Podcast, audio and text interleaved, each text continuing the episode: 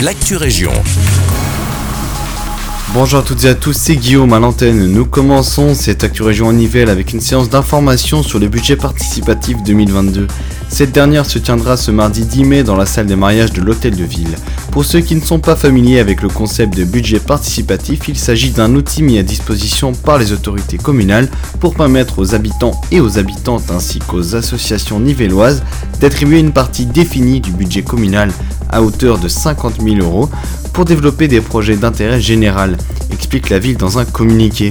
Si tout cela vous intéresse, rendez-vous demain de 20h à 22h à l'hôtel de ville de Nivelles. Nous poursuivons à Senef avec une campagne de dépistage du diabète qui se tient jusqu'au 15 juin de cette année. Grâce au pacte santé en collaboration avec le plan de cohésion sociale de la commune de Senef, il est possible de vous faire dépister gratuitement en quelques minutes dans les pharmacies partenaires.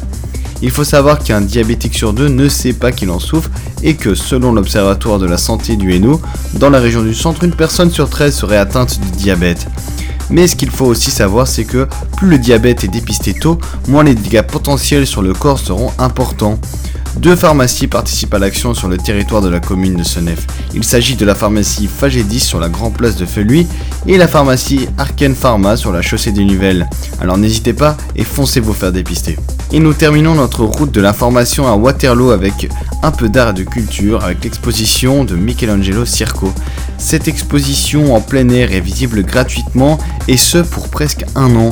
Dans cette exposition, l'artiste présente 9 de ses œuvres monumentales réalisées en acier corten.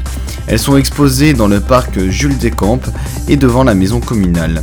Et elles se présentent sous la forme d'un parcours sculptural à explorer seul ou en famille, a résumé Bernadette Delange, les chevilles de la culture. Une brochure est disponible sur le site internet de la ville et cette dernière situe et donne plus d'informations sur chacune des œuvres. Les thèmes abordés par Michelangelo Circo sont très larges puisqu'il s'agit des mathématiques, de la physique, de la philosophie et même de l'histoire, le tout à travers des formes diverses et variées.